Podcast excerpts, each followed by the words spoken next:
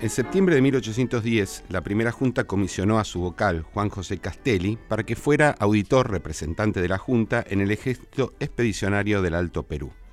La idea era que él impusiera algunas de las condiciones más drásticas que la junta entendía debían ser aplicadas hacia aquellos que resistían al nuevo gobierno instalado en Buenos Aires. Durante su viaje al norte, Castelli pasó por Córdoba, donde se hizo cargo rápidamente del funcionamiento de Liniers y de los restantes sublevados, y al llegar al Potosí hizo exactamente lo mismo con el intendente Francisco de Paula Sanz, es decir, imponía de un modo drástico las condiciones de la Junta, si era necesario, fusilando a aquellos que se oponían.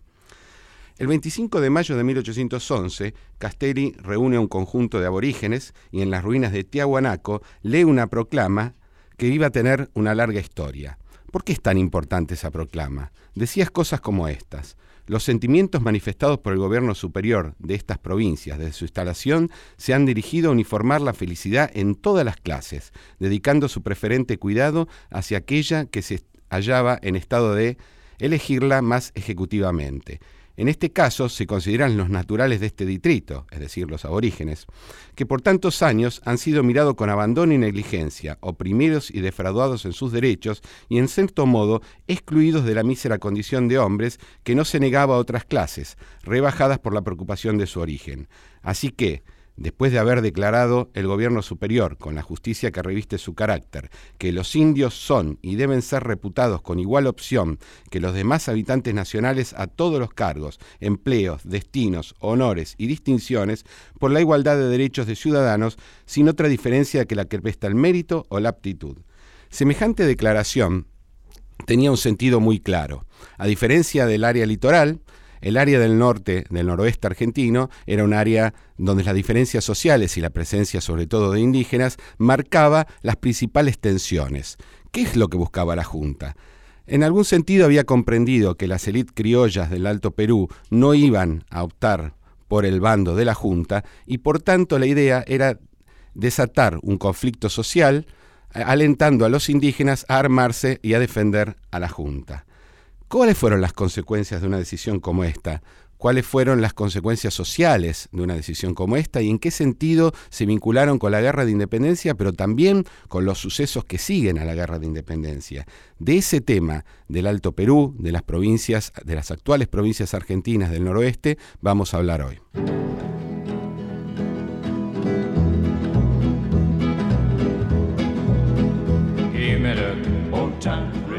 Hola a todos, bienvenidos a un nuevo programa de Pasado Imperfecto.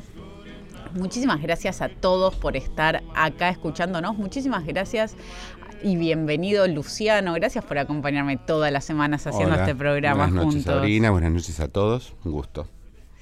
Y, ya que estamos agradeciendo, quiero agradecerle a Lucía Chedieck en la producción y a Fernando Salvatori en la técnica y también a nuestro invitado que nos acompaña hoy, Gustavo Paz. Qué lindo tenerte acá, Gustavo. Eh, muchas gracias. Estoy muy contento de estar acá con ustedes. Queremos recorrer un poco con vos los años de la revolución y también extendernos un poco a lo largo del siglo XIX en un ámbito que hasta ahora no hemos conversado demasiado en el programa, que es qué sucede fuera de Buenos Aires. Mm, en varias ocasiones hemos hablado sobre la época de la Revolución de Mayo, sobre la época de la independencia y siempre mirando Buenos Aires, el litoral, la política porteña. Y vos te dedicaste y te dedicás a estudiar un ámbito muy diferente, mucho más complejo, menos marginal en ese momento de lo que era este área que, tiene sus propias complejidades y problemas, ¿no? Quiero, que nos cuentes un poco cómo era la sociedad de las provincias que hoy son parte del norte argentino, de Jujuy, Salta, Tucumán y lo que era el Alto Perú. ¿Cuáles eran sus características antes de la Revolución de Mayo y cómo la revolución los va a afectar?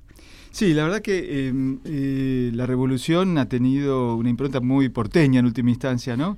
Eh, que inclusive los mismos protagonistas de esa revolución eh, discuten en ese momento. en 1826 cerca de la, de la sanción de la Constitución unitaria, hay una discusión acerca, en el Congreso, que se reunió en Buenos Aires, por supuesto, acerca de honrar a los partícipes, actores de la revolución, monumento, una fuente, digamos, cómo honrar a quienes habían eh, a quienes habían protagonizado ese hecho, ¿no? Eh, claro, Mayo es un hito en la historia de lo que finalmente termina siendo la Argentina. Y allí eh, muchos diputados porteños hablaban de la preeminencia de Buenos Aires. Y el diputado Gorriti, en ese momento diputado por Salta, pero nacido, Juan Ignacio Gorriti, canónigo Gorriti, calle de Palermo, digamos,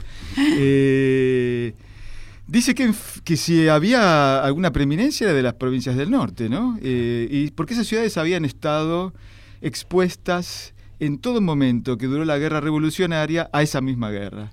Y que Buenos Aires, en buena medida, a pesar de que haber mandado ejércitos, la había visto de afuera, ¿no? Es decir, la guerra nunca les había llegado como les llegó a esas ciudades del norte rioplatense, digamos, ¿no? Lo que en, la época colonial se llamaba la gran provincia del Tucumán, que, en ese momento, a partir de 1784, que es cuando se aplica una eh, reglamentación muy importante que da la corona española, la Real Ordenanza de Intendencias, se, llamará la Intendencia de Salta del Tucumán, ¿sí?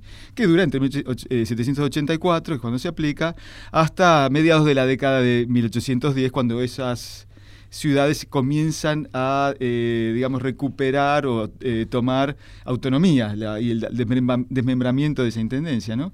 Creo que el fenómeno que define esas provincias, o que luego se llaman provincias, ciudades en realidad, ¿no? Eh, es la guerra. ¿sí? La guerra allí se pelea in situ, en el lugar, son escenario de la guerra durante aproximadamente 15 años.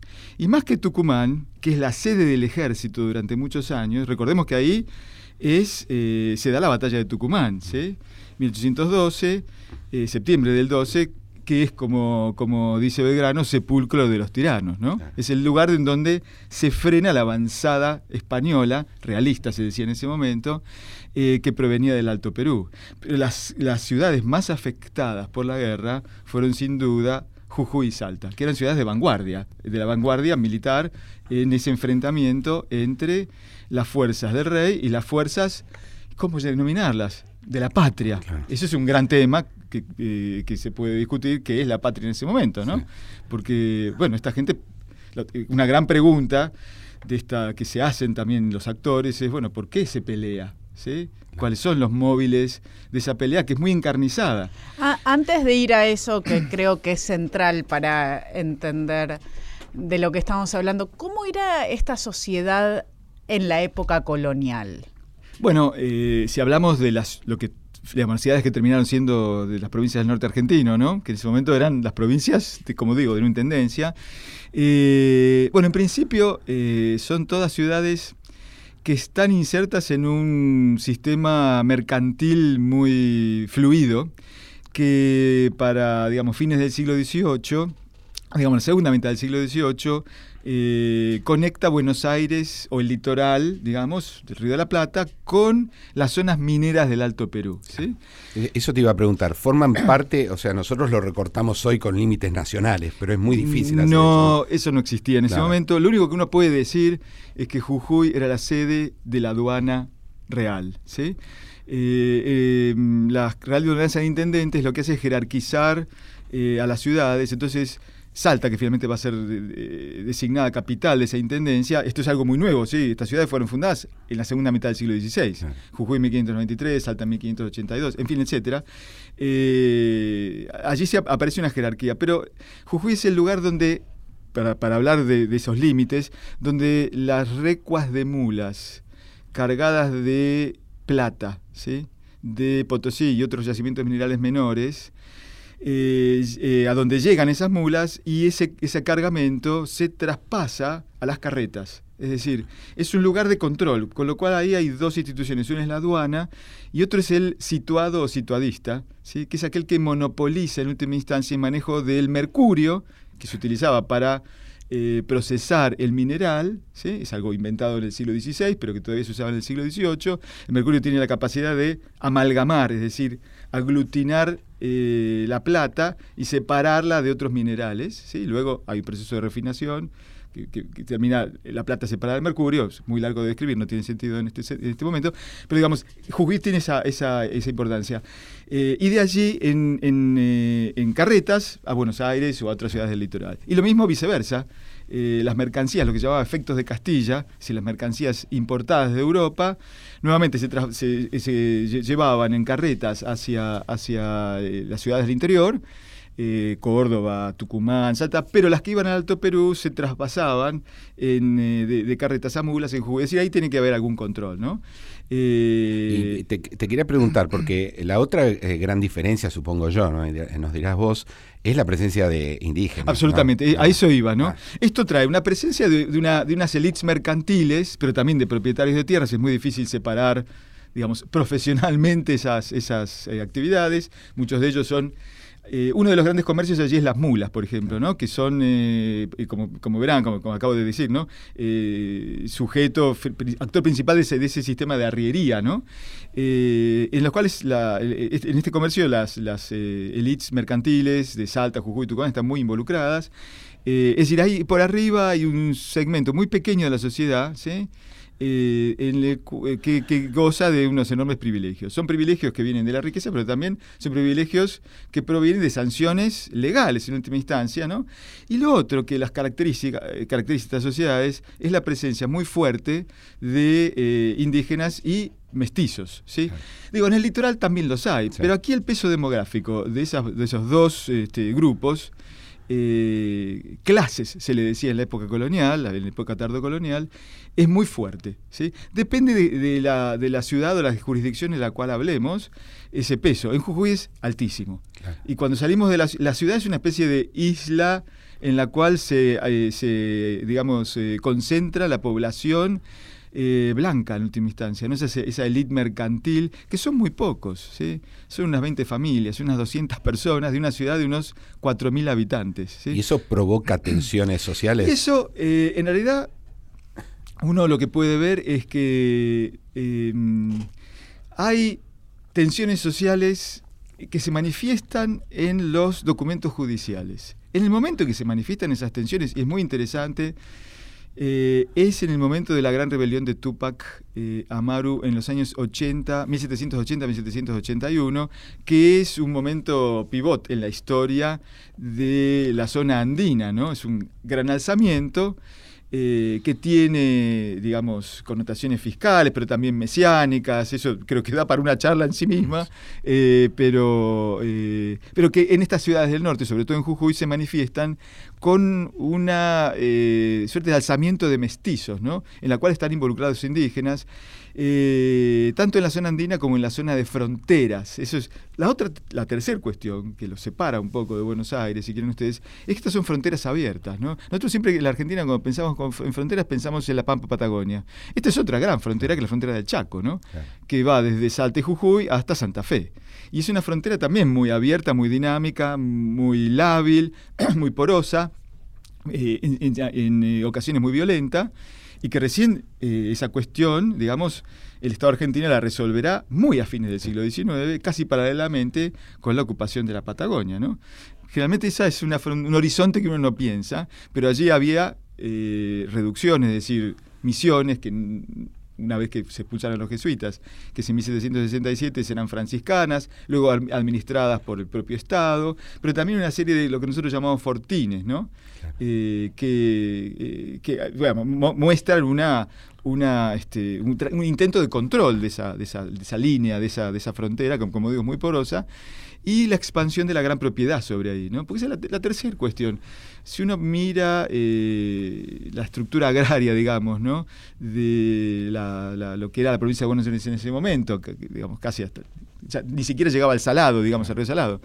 Eh, uno puede ver, y eso la historiografía este, colonial rioplatense ha hablado mucho de eso, eh, la presencia de medianas propiedades, pequeñas propiedades, en fin. En el norte, lo que es el norte argentino, la gran propiedad es muy, está muy extendida y se extiende Es lo más, habitual. Es lo más habitual. Cerca de las ciudades uno podía, se pueden eh, distinguir pequeñas y medianas propiedades, ¿sí?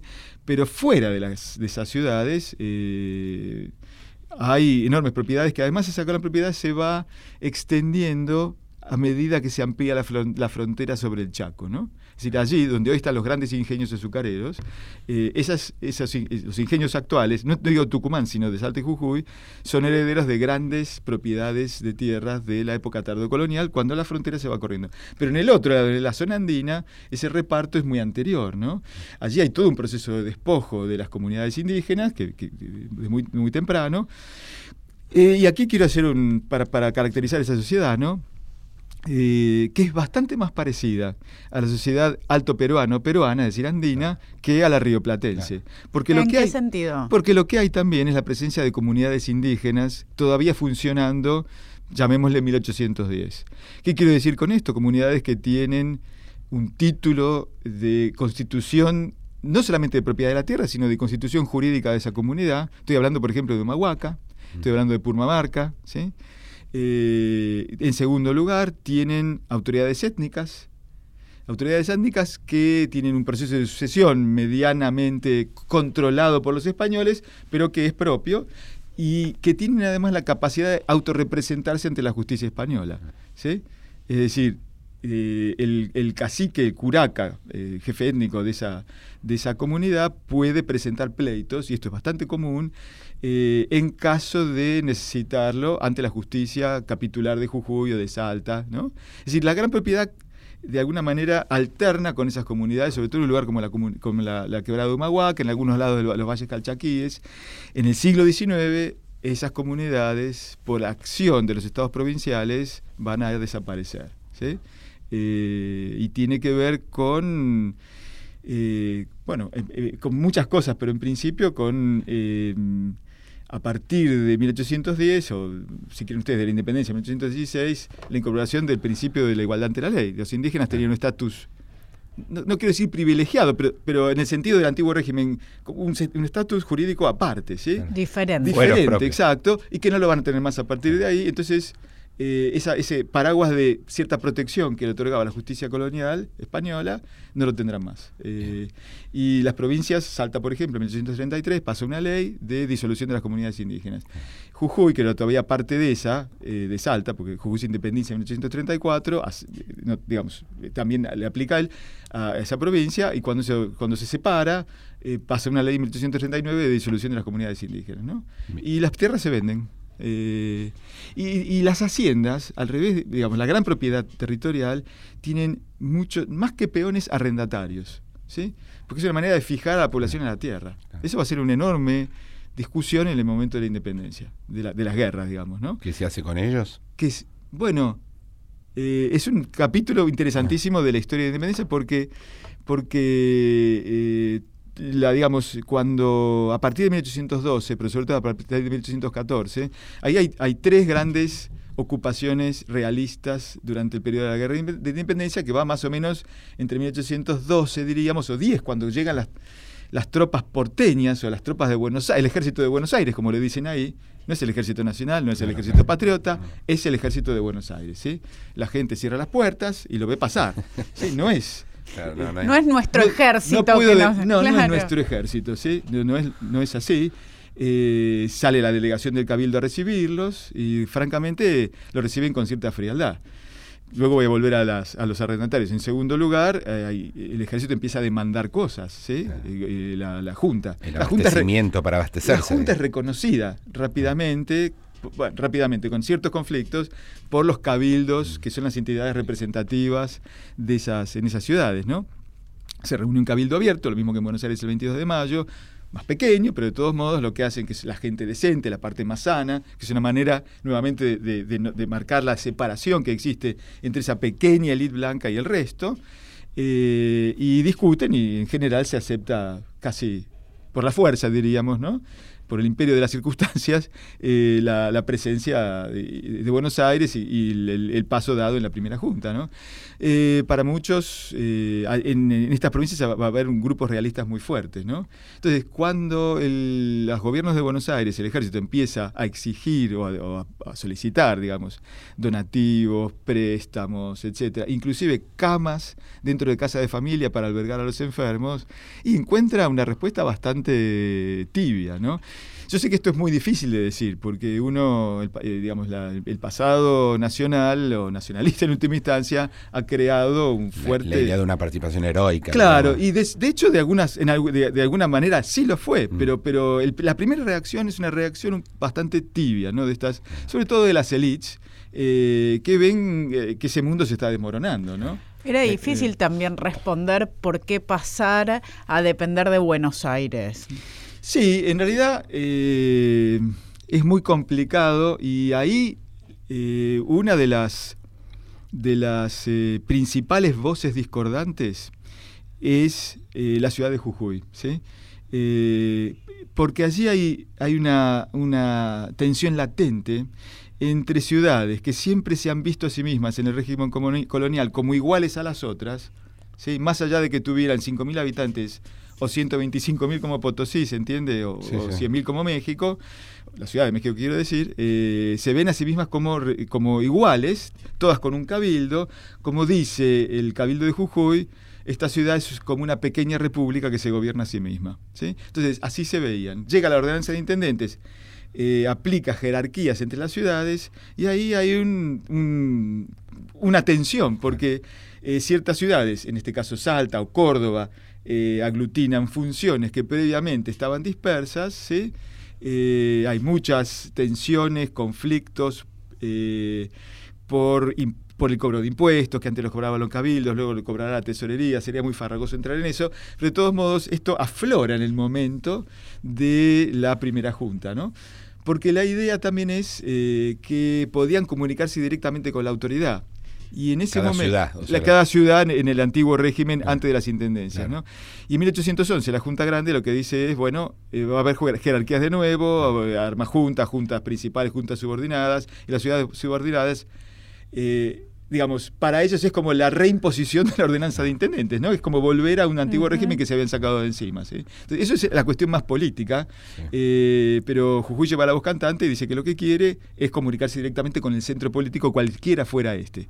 Lo que están viendo es Buenos Aires, es decir, un rearmado de un centro político en donde los cabildos van a tener una, una, una eh, rol central. Esto dura lo que un suspiro, diríamos, porque luego el vendaval de la guerra, eh, digamos, conspira contra cualquier este, cualquiera de estos proyectos que no se pueden llamar federales, porque no es el federalismo entendido ni como confederación, ni como federalismo a la norteamericana, digamos, ¿no? como poder compartido entre un poder central y, poderes autónomos, sino que podríamos llamar una suerte de comunalismo. Viene más de la tradición española. totalmente de la tradición española y de la tradición previa a las reformas de, la segunda mitad del siglo XVIII, que se llaman reformas borbónicas, ¿no? que, que en buena medida centralizan y jerarquizan lo que antes uno podía llamar como una suerte de como dice el gran historiador inglés John Eliot, un autogobierno a las órdenes del rey, ¿no? Eh, que me parece una, una, frase, muy feliz, extraordinaria, donde, donde para mí condensa cómo se gobernaban eh, eh, las posiciones españolas y se gobernaron durante 250 años, ¿no? hasta más o menos mediados del siglo XVIII. Ahora, no sé si, volviendo a, los gauchos y eso... Yo tenía una duda, porque el, Alperín titula el capítulo Alto Perú en Revolución y Guerra La Revolución Social. Es que... Si, si, podías ahondar un poco, eh, tenemos nos queda poquito de este primer bloque, pero por lo menos... sí, sin duda, sin duda lo es. Alto Perú, y ahí yo me eh, pondría dentro de esa cuestión autoperuana, en ese gran libro que Revolución y Guerra, él le llama a la cápite sobre lo que luego es el norte argentino el sistema de Güemes, ¿no? En donde cita las palabras de un representante de esa, de esa grande familia salteño, Damaso de Uriburu, que dice que cuando Güemes eh, decreta la exención de los arriendos, los campesinos lo seguían pagando igual. Y Alperín en un paréntesis dice, bueno, habría que investigar mejor eso, y, en buena medida fue lo que hice yo, porque, porque como muchas veces ese libro de Alperín Tulip fue una cantera de, investigaciones, posteriores. ¿no? Uno podría hacer una larga lista de, cuáles son ellas, pero bueno, en el caso mío, esa parte de mi, de mi tesis doctoral en buena medida fue provocada por esa lectura. Sin duda, allí hay, hay un desafío desde abajo muy, muy, muy, muy potente, eh, que tiene que ver con la formación de milicias, milicias que luego serán milicias gauchas, esos batallones que comienzan a formarse de manera espontánea en 1812 y que luego, a partir de los años 14 y 15, consolida Martín Miguel de Güemes. ¿sí? Eh, y eso es, eh, para las élites locales es un gran desafío en torno de varios puntos que se podrían hablar. Tenemos que ir a un corte y retomamos, seguimos conversando con Gustavo Paz en el segundo bloque de Pasado Imperfecto. Pasado Imperfecto, con Sabrina Agmechet y Luciano Di Privitelio, por Nacional.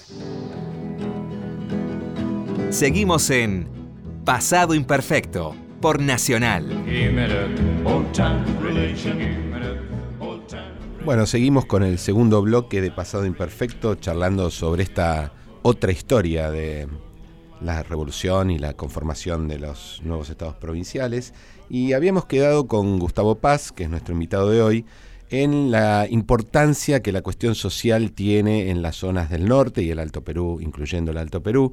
No porque no las tuvieran en el litoral, que también sabemos que existieron, pero claramente las, las marcas de diferenciación social y la cuestión demográfica que mencionaba Gustavo lo hacen muy diferente. Queríamos insistir sobre ese punto, ¿no? Cómo a una sociedad con tantas tensiones étnicas y, tan, y diferencias tan marcadas, la irrupción de la revolución y sobre todo la guerra, las opciones políticas pero también militares, eh, ¿qué es lo que producen? Como en muchos lugares cae como una bomba, supongo que aquí también. Sí, acá realmente cae como una bomba y, el hecho clave es eh, la guerra. La guerra es casi constante, digamos, entre 1812 y 1819-20. ¿no? Luego hay, en los años, comienzos de la década del 20, eh, algunas, eh, digamos, eh, avanzadas españolas sobre la quedaba de Humahuaca, Jujuy, etc. Una de ellas es la que llega a Salta y donde lo matan a Güemes. lo matan a Güemes, claro, exactamente, que es en, en, 1821, ¿no? Eh, pero sin duda es, es, una bomba desde el punto de vista social, porque lo que allí hay, lo que en, el, en esas provincias del norte, eh, no es solamente la movilización que produce el ejército, el ejército auxiliar el ejército del norte, ¿no? Auxiliar de Perú del Norte, que es el nombre que se va tomando, y donde algunas personas, este, bueno, donde el ejército recluta, ¿no? Pero también hay muchas deserciones, etcétera, sino la formación de milicias, ¿sí? En 1812 se da la primera ocupación realista, allí es el ejército quien, la rechaza, batalla de Tucumán, batalla de Salta, luego el avance, recuerda, recordamos la, derrota de Vilcapú y Jayohuma y la retirada, ¿no? La retirada muy, muy dificultosa. A partir de ahí el ejército más o menos se estaciona entre Jujuy y Tucumán entre los años 14 y 15, ¿no? Y a partir de ahí en Tucumán hasta que luego se moviliza para el sur, ¿no? Eh, entonces, esa zona de vanguardia queda, eh, digamos, eh, de alguna manera protegida por milicias que se van conformando de manera espontánea, pero también luego regular, en las zonas de Salta y de Jujuy, eh, eh, digamos en toda su extensión, no, no, no solamente en la ciudad ni, ni, en los valles andinos, sino en las zonas más este, orientales también. ¿no? Eh, allí hay una larga tradición de, buenos jinetes, de machete y etcétera, que tiene que ver con una sociedad muy rural, que, las que esas cosas son valores culturales importantes, ¿no? y aparte, digamos, características de la vida cotidiana.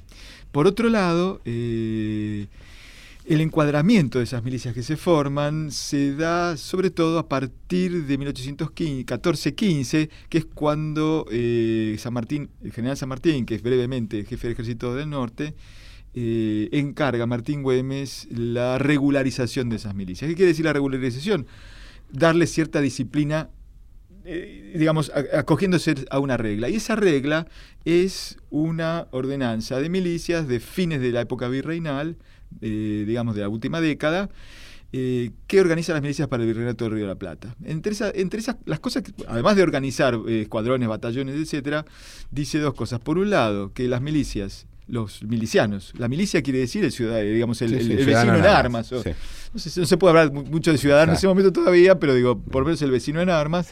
y, en, y, en, segundo, entonces, por un lado, que, mm, eh, tuvieran, eh, mientras que estuvieran movilizados, un salario, diríamos, un jornal, prest, se decía en esa época, es decir, que les pagaran, digamos, merecían ser pagados mientras que estuvieran movilizados, y en segundo lugar, que las milicias se acogían al fuero militar. Esto es interesante explicar porque eh, en la época colonial hay estatutos legales paralelos, diferentes, según el lugar donde que un grupo ocupara en la sociedad. Los militares tenían un, conjunto de medidas legales jurídicas eh, eh, digamos que se, aplicaban solamente a ellos y que de nuevo este mundo de privilegios. Este mundo de corporaciones en última instancia no eh, y claro no hay una igualdad no hay una, una, una, regla norma jurídica igual para todos sino que las reglas se, se, se aplican de manera diferencial a diferentes grupos por definición, digamos, ¿no? Entonces, los militares tenían su propio set de normas jurídicas que aplicaban ellos mismos, eh, no solamente para cuestiones doctrinarias o para cuestiones disciplinarias internas de su, de su, de su profesión, sino también para causas eh, civiles o criminales que juzgaría eh, la justicia ordinaria, el cabildo, luego los tribunales republicanos, sin de no haber mediado este, esta existencia del fuero militar. Entonces, la combinación de esas cosas hace que, digamos, junto con una movilización muy profunda de esa, de esa sociedad agraria, digamos, de arrendatarios, peones, aparceros, etcétera, eh, en donde además se combina una cuestión étnica muy diversa, ¿sí? Eh, donde uno va a tener indios, eh, mestizos, mulatos, normalmente los oficiales, salvo excepciones, son blancos, son de la élite, ¿no? Güemes es uno de ellos, Gorriti no el cura, sino su hermano, sus hermanos, que son unos abogados, otros más hacendados, también se ponen a la, cabeza de, esas milicias. Eh, pero por abajo hay una suerte de, magma eh, étnico, ¿sí? Muy diferenciado, ¿no? Entonces, esa, fuerte movilización, combinada además con estas otras características del fuero militar y, del pago de un salario, implicaron un gran desafío para las eh, élites locales. ¿Por qué? Porque en un momento en el cual las cajas de tesorería no tienen un centavo y que, digamos, la administración de estas ciudades, Güemes es gobernador, ¿no? De lo que queda de la Intendencia de Salta del Tucumán, que básicamente Salta y Jujuy, eh, no tienen recursos fiscales, porque además los recursos venían de, del Alto Perú, digamos, de la venta de mercancías, pero también de la plata que se, que está dominada por los realistas. Está, dominada por los realistas. Los, ejércitos de Buenos Aires llegan dos veces, se, lleva la, mayor cantidad de plata que pueden, porque se hace. y es así. Sí, sí, sí, lógico, se necesita. Exacto, porque, porque lo que corre es plata. Plata, plata, plata de el metal. El metal, exactamente, ¿no? Entonces, al no tener recursos, eh, Güemes toma dos decisiones. Una es que eh, los arrendatarios no paguen los arriendos, ¿sí? Y la segunda, aplicar el fuero militar en el momento que estén movilizados. Como estaban movilizados siempre, siempre se les aplica el fuero militar. Entonces, por un lado, estas élites mercantiles blancas, ¿sí? Eh, digamos que tenían un lugar dentro del imperio colonial español muy privilegiado, eh, y de de Río de la Plata, por ende, se ven amenazadas. En primer lugar, porque esos circuitos mercantiles están, eh, digamos, muy afectados por la propia guerra, ¿sí? Porque sus mercados estaban en el Alto Perú y en el Perú. En segundo lugar, porque las propiedades eh, en donde, de donde pueden obtener recursos agrícolas para, intercambiar, vender, subsistir su propia familia. Eh, y además los arriendos no le van a pagar los arriendos. Y hay algo inclusive más grave. En un momento eh, yo encontré una correspondencia entre un administrador de una estancia, de una sierra, allí se llaman fincas, fincas rurales, y el dueño. ¿sí? Eh, y, el, y, el, administrador le dice, mira, acá no hay nadie para levantar la cosecha. Porque todos... La mano de obra. Y esto es casi SIC, este, este, es casi textual. Todos se colocan una pluma blanca en el sombrero y gaucho me llamo, dicen, ¿no? Y se, van a la guerra. Pero y después quiero volver un poquito a esto, ¿no? ¿Por qué se van a la guerra, no? Eh, ¿Por, qué prefieren, por... qué prefieren ponerse una pluma blanca ¿sí? y, e irse a la guerra? Bueno, en parte no van a pagar los arriendos, pero tampoco hay nadie para recoger la cosecha, ¿no? Es, es, es, grave. Pero en segundo lugar, si eh, los, eh, digamos, los hacendados quieren llevar a, estas, a algunos de estos arrendatarios porque no pagan sus arriendos, ¿sí? o porque viven de, sus, de, los recursos que tienen en la estancia sin pagarlos, ¿sí? y hay un, gran, un caso muy interesante que era referir, no los pueden llevar a la justicia. ¿Por qué? Porque eh, como están movilizados, y la mayoría de los hombres adultos están movilizados. Fuero militar. que fuero militar. En, en última instancia, el- la decisión eh, mayor es del propio comandante de milicias, que es el gobernador Martín Güemes. Y que por cierto necesita a esos soldados. Absolutamente. Y la justificación es que la guerra se pelea todos los días, porque no es una guerra de grandes batallas, es una guerra de pequeñas batallas, de combates, escaramuzas, eh, los españoles están desorientados porque la guerra es casi una guerra de guerrillas, ¿sí? de ataque y, y- y- y aparte una guerra de recursos y re- repliegue a, a las ciudades altas, los, eh, a lo mejor los, los- los, eh, españoles están este, en las áreas rurales recorriendo para, para obtener recursos y los atacan, en fin, etcétera, ¿no? El caso que digo es en una persona muy importante, nuevamente una calle de Palermo, Teodoro Sánchez de Bustamante, ¿sí? O de Barrio Norte, no, Palermo. Eh, Sánchez de Bustamante es un gran propietario rural, es un abogado, ha estudiado en Sucre, es uno de los miembros más importantes de la sociedad jujeña. Eh, su padre ha sido un gran comerciante, tiene una numerosísima familia y él es propietario rural. Y en un momento denuncia eh, que hay soldados dentro de su finca que le están saqueando los, los, eh, los campos, ¿viste? Le, le están llevando la- el ganado, las vacas, levantan lo que pueden. Y va el comandante. Consiguió va- mano de obra va- solo que no están trabajando para él. para él. Y va el comandante de gauchos y le dice, que vuestra merced no se inquiete, que hoy el orden es el desorden. Le, dije- le dice exactamente Es eso. extraordinario. Es extraordinario porque, y él dice, eh, claro, dice, ahora, eh, ahora ustedes, porque, se, porque son gauchos, se creen que son dioses. ¿Sí? Claro. Y- pero ya van a llegar los momentos en los cuales eh, Todo va a volver al volver. orden natural. de hecho, más o menos, pasada la guerra, vuelve. Vuelve un orden natural. Vuelve al orden natural. Ah, Es- te- no, es, no es, sí, perdón. Te quería hacer una consulta antes de el Sí. fin de la guerra, que tiene que ver con los espacios en el norte, probablemente Alto Perú, fuera del control de Güemes, porque allí Sí. también las guerrillas son muy importantes. Absolutamente, sí, sí. Bueno, lo que... eh, Y, y- y, perdón, y por otra parte es el último lugar donde los realistas resisten. Y, y uno de los argumentos de Alperín es que eso sucede por el temor social. Sí, sin duda. Y creo que, que es así. Y allí hubo lo que Bartolomé te llamaba la guerra de las republiquetas, ¿no? Sí. Eh, eh, sí, sin duda. Eh, además, para los realistas es muy importante controlar eso, porque es el control de los yacimientos minerales, sí, y, allí la ruta por el Buenos Aires, por el Atlántico, estará cortada, pero sigue abierta la ruta por el Perú, ¿no? Sí.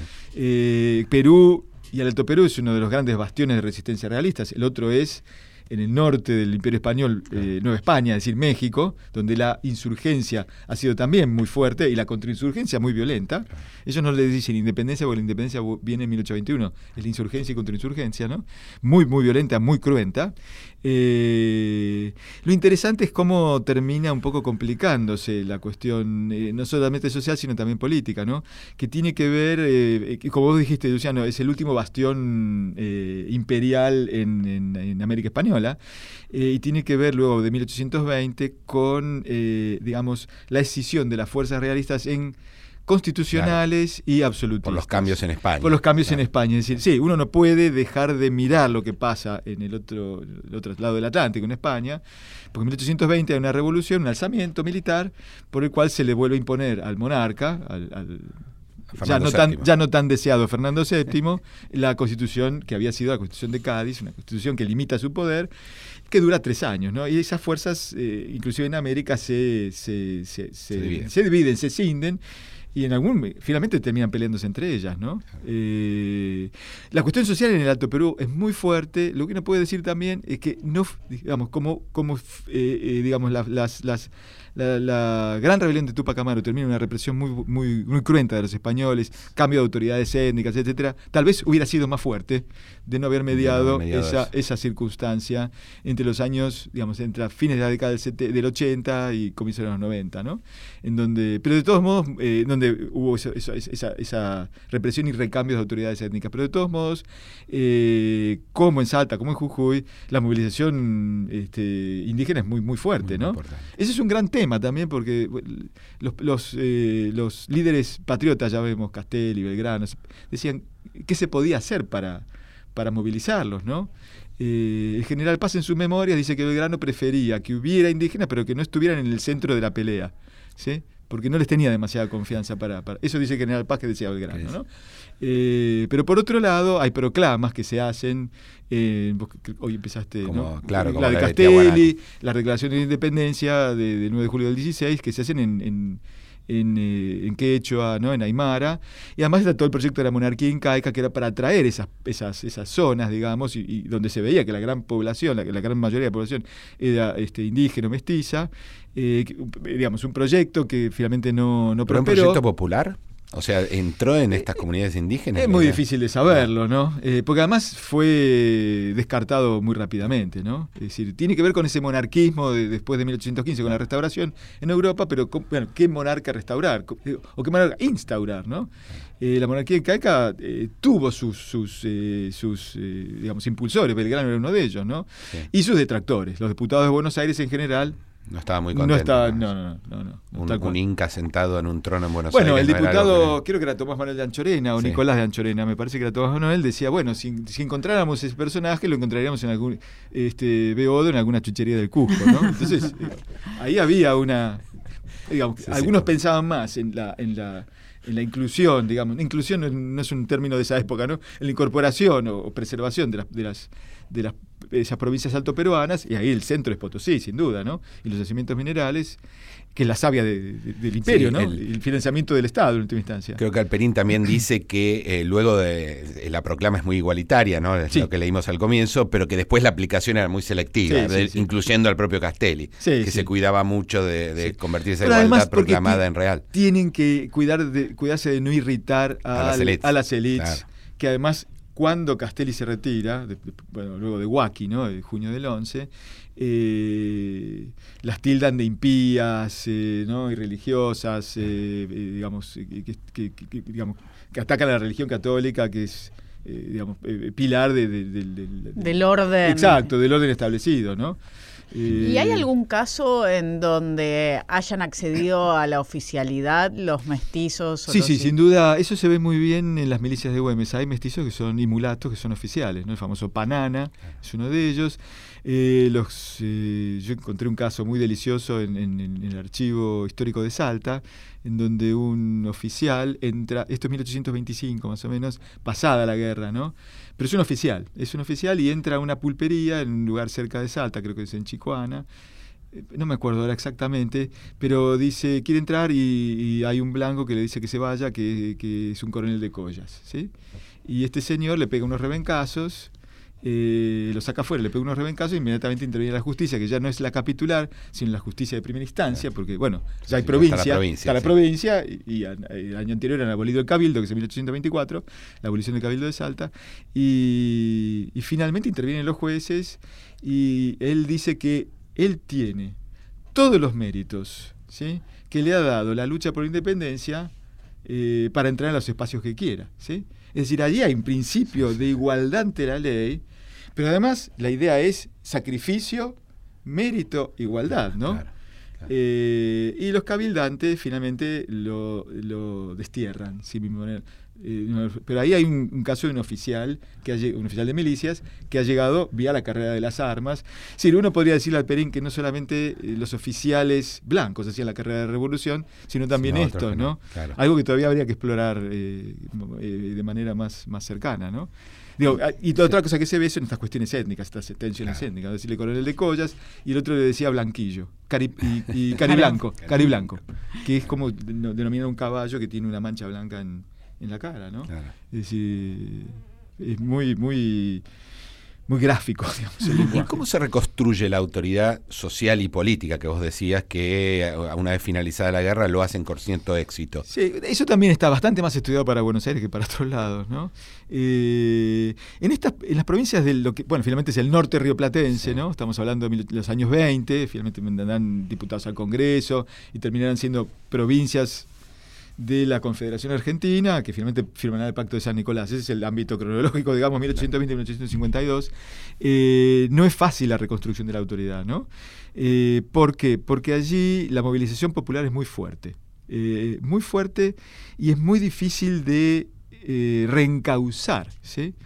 Durante los primeros años de, digamos, post-Güemes, Güemes eh, muere en junio del 21, en una avanzada realista, como ser hemofílico, se desangre en última instancia, eh, los médicos no lo pueden salvar. Em, quien queda a cargo es el coronel Gorriti, que era uno de sus segundos. ¿sí? Y la familia Gorriti va a ser muy importante en toda la década del 20. Eh, a lo largo de esos años 20 se, construyen las instituciones provinciales. Hay un estatuto, eh, reglamentos electorales, etcétera, ¿no? Pero, ¿cómo hacer que la población vuelva a pagar los arriendos? ¿sí? Porque una cosa son la, arquitectura institucional que esas provincias tienen, eh, y en segundo lugar, cómo hacer que se desmovilicen y que se acojan a la justicia ordinaria. Entonces, hay varias eh, medidas legales. Una, por ejemplo, es reducir eh, el, fuero el, fuero, el fuero militar solamente a las cuestiones criminales. ¿no? La otra, reducirlas cuando estén solamente movilizados. Le contestaban, bueno, estamos siempre movilizados, pero a partir de 1822, 1823 ya, no están siempre movilizados. La guerra se está yendo. La justificación que hubo para eso, que es de los años 16, 17, eh, ya no está en el terreno, ¿no? Si la, eh, digamos, se está diluyendo. el escenario de guerra se mueve hacia el norte hasta el 25 están en el Alto Perú.